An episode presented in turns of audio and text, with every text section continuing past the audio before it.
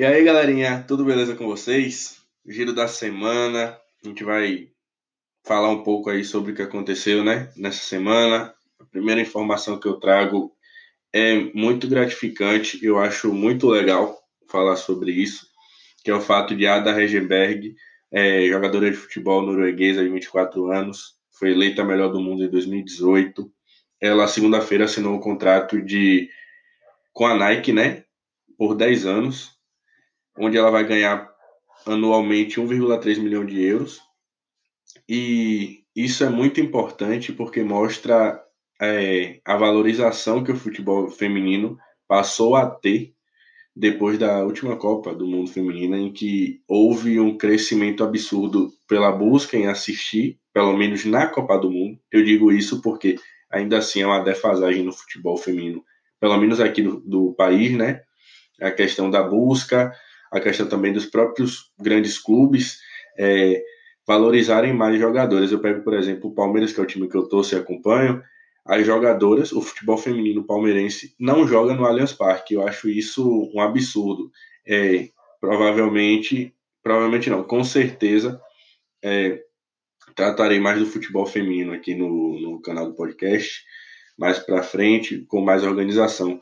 Então, acho muito importante essa questão porque mostra que as mulheres elas já estão sendo mais vistas e Ada, ela com certeza foi a pioneira nessa questão dos valores grandes de contrato. Por exemplo, Marta, que é a maior jogadora da história, ela nunca teve um contrato com uma patrocinadora esportiva nesse desse tamanho, por mais milionária que ela seja. Então, a gente vê o crescimento e essa evolução o início da evolução e do entendimento de que futebol também é para mulher. É, acho que precisava disso. Tivemos um ponto de partida, que foi essa segunda, na questão do patrocínio e, do, e das mulheres também receberem maiores valores de salários. E espero que isso só seja o começo, que muitas outras que virão aí possam receber não só isso, como mais e também serem valorizadas né, na questão do seu trabalho porque ainda querendo ou não tem uma subvalorização. Tratando ainda de mulher, vamos para o MMA, né? E, sábado passado tivemos a vitória de Amanda Nunes, Amandinha, novamente, baiana. No UFC ela ganhou de Felicia Spencer. Rapaz, foi um passeio dela durante cinco rounds. Mais um sparring do que realmente a luta de cinturão. Todo respeito a Felicia, ela não está no nível de Amanda. Como nenhuma outra competidora das duas categorias em que a Amanda é a campeã. É, não estão.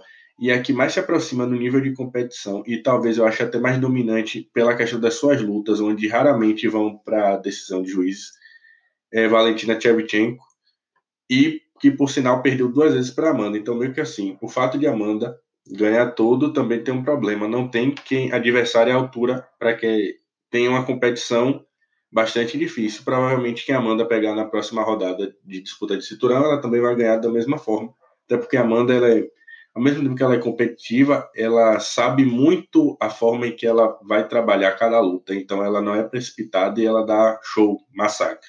Ainda falando do UFC, foram confirmados essa semana mais duas disputas de cinturão envolvendo brasileiros. No UFC 251, que por sinal tá um card maravilhoso, ainda tem Jéssica Batistaca e Rosina Mayon nas dois. Tem, é, temos mais alguns brasileiros. Temos três disputas de cinturão, como eu falei, um entre Volkanovski, o atual campeão, e Max Holloway, e duas envolvendo brasileiros, que é Peter Ian e José Aldo, pelo cinturão vago, e por incrível que pareça, Aldo aqui nem é o favorito. Porém, um azarão do nível de Aldo é complicado você falar que é azarão, porque Aldo, Aldo é do maior alto nível, né? Mais alto nível. E temos também a luta principal, que é Camaro Usman contra Gilbert Burns, o Durinho. Por incrível que pareça, eles são amigos de vida, eles são parceiros de treino e vão disputar o cinturão. É, Usman também é o favorito, grande wrestler. Só que temos um Durinho que é campeão mundial de jiu-jitsu, então é difícil a luta para Usman levar para o chão, até porque tem um cara do jiu-jitsu do mais alto nível. E em pé eu sou mais é, Durinho. A mão de Durinho é, pega mais e pode derrubar Usman a qualquer momento.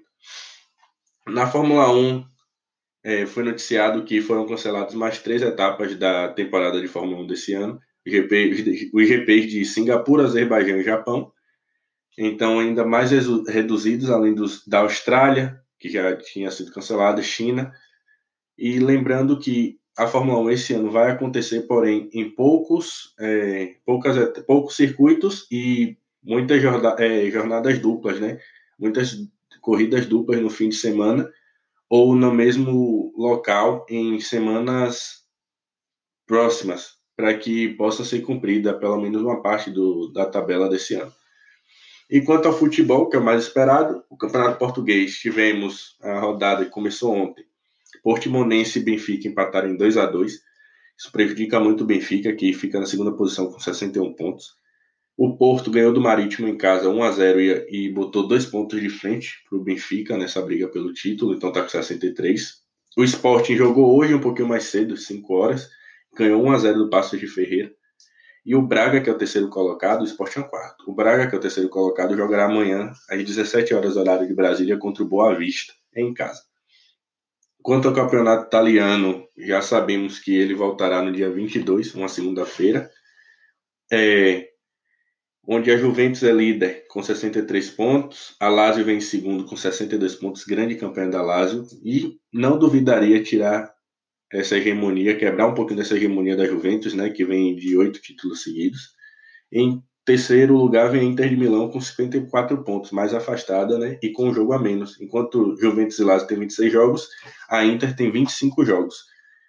É, o campeonato inglês Lembrando que, vale ressaltar, o futebol italiano voltou hoje com o clássico Milan e Juventus pela semifinal da Copa Itália, o segundo jogo da semifinal da Copa Itália. Terminou 0 a 0 a Juventus classificou para a final por causa do primeiro jogo. Cristiano Ronaldo perdeu um pênalti, algo incomum, raridade nos últimos anos. Campeonato inglês ele volta dia 19, ou seja, na próxima sexta-feira. É, temos o Liverpool praticamente campeão, né? 82 pontos em 29 jogos. Perdeu uma partida, empatou outra e ganhou todas as outras partidas, ou seja, ganhou 27 jogos de 29. E em segundo temos o Manchester City com míseros 57 pontos. Mísero que eu digo em relação ao Liverpool, né? Que está com 82. Em um jogo a menos 28. E terceiro temos o Leicester. Campanha excelente, surpreendente, 53 pontos. É, 20, 28 jogos também. E vai brigando aí. Quem sabe pode pegar um segundo lugar. Nunca sabe. Tem um time competente, um time regular muito bom. É, o Campeonato Espanhol foi retomado ontem. Tivemos dois jogos. Granada 2x1 no, Getafe de Davidson, Davin. E o clássico da Andaluzia entre Sevilha e Betis. Saiu vencedor Sevilha por 2 a 0 em cima do Real Betis. Na classificação temos o Barcelona com 58 pontos na liderança, Real Madrid em segundo 56 pontos e Sevilha, que já jogou, com 50 pontos. É, lembrando que o Barcelona jogará sábado, amanhã, e o Real Madrid jogará no domingo à tarde. Quanto ao campeonato alemão, tivemos o primeiro jogo da rodada, o RB Leipzig enfrentou Hoffenheim fora de casa e ganhou por 2 a 0. É, se estabeleceu ali no terceiro lugar com 62 pontos e encaminhou muito sua vaga para a próxima Champions League. Amanhã teremos Bayern de Munique e Borussia Dortmund jogando. Caso o Borussia Dortmund não ganhe e o Bayern de Munique ganhe, ele encaminha o título. Ele está com 70 pontos, enquanto o Borussia está com 7 a menos, 63. Bem, galera, essas foram as notícias da semana. E agora vamos para o quadro que todo mundo espera, né? Que é o Davi Responde. Davi Responde. Eu separei aqui cinco perguntinhas para que eu possa debater um pouquinho com vocês. Primeira pergunta foi Copa do Mundo ou Champions League? Cara, é assim, como eu falei também da, da Champions League contra a Libertadores, é algo muito pessoal. Porém, eu creio que a Champions League ela não deve nada em qualidade técnica à Copa do Mundo. Muito pelo contrário, eu acho que a qualidade dos jogos é superior, até porque são é, os times da Champions League, em sua maioria, são verdadeiras seleções mundiais, né? E também na sua organização, infraestrutura, o show o, o show business, business, né? business, business é, que rola lá na Champions League. É algo incomum, é muito bonito de ver, principalmente na final, todo aquele aparato. Então, não deve nada à Copa do Mundo. Porém, a Copa do Mundo tem todo aquele charme de ser de 4 em 4 anos. reunir as grandes seleções do mundo e assim reúne todo o, o país né, para torcer por sua seleção. Então eu fico mais por esse encanto mesmo de ser em 4 4 anos e de seleções a Copa do Mundo. Porém, a Champions League não deve nada. Até porque também, como eu falei, é gosto. Quando eu fui perguntado sobre Champions League ou Libertadores, eu prefiro a Libertadores, muito porque eu sou sul-americano e meu time joga Libertadores. Então é mais por isso.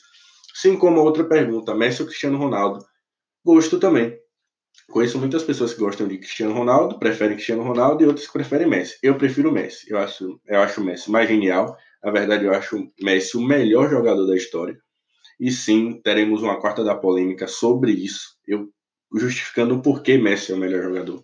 Porém, valorizo muito Cristiano Ronaldo pelo jogador que ele se tornou. Muitas pessoas dizem que é somente esforço. Isso é mentira, absurda não adiantaria nada ele ter esse esforço todo se ele não tivesse o dom. Ele tem qualidade e muita também para ele poder estar tá nesse nível há muito tempo competindo com o Messi.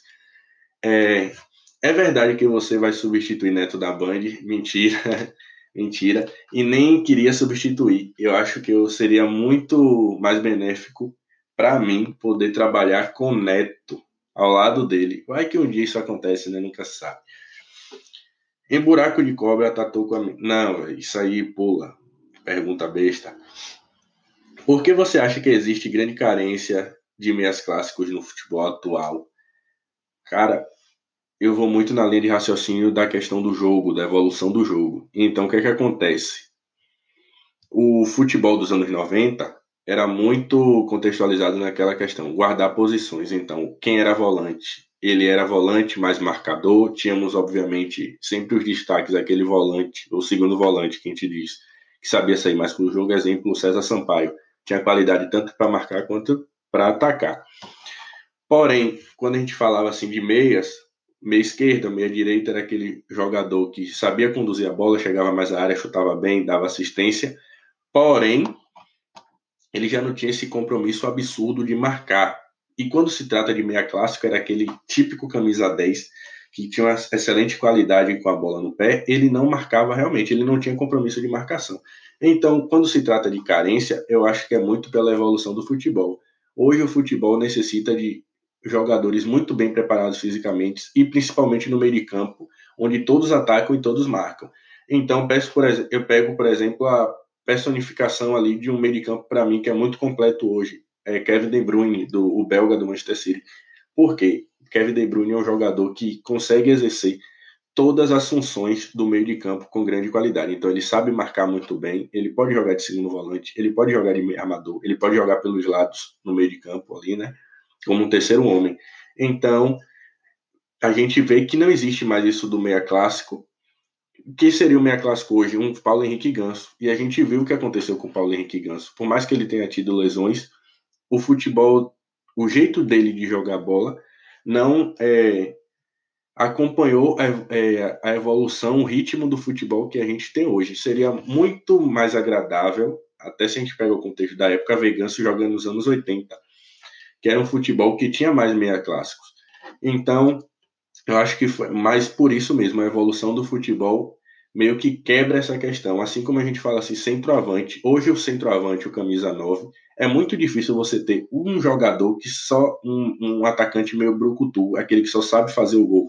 A gente tem que ter um, um camisa 9, que mais ele ser, por mais que ele seja de área, eles venham buscar o jogo aqui atrás e ajude a armar também. Então é muito pela evolução do futebol. Essa é a minha linha de raciocínio. Pois bem, galera, esse foi mais um Giro da Semana. Espero que gostem. Me sigam no Instagram, Davi com dois i, Barbosa com dois a no final.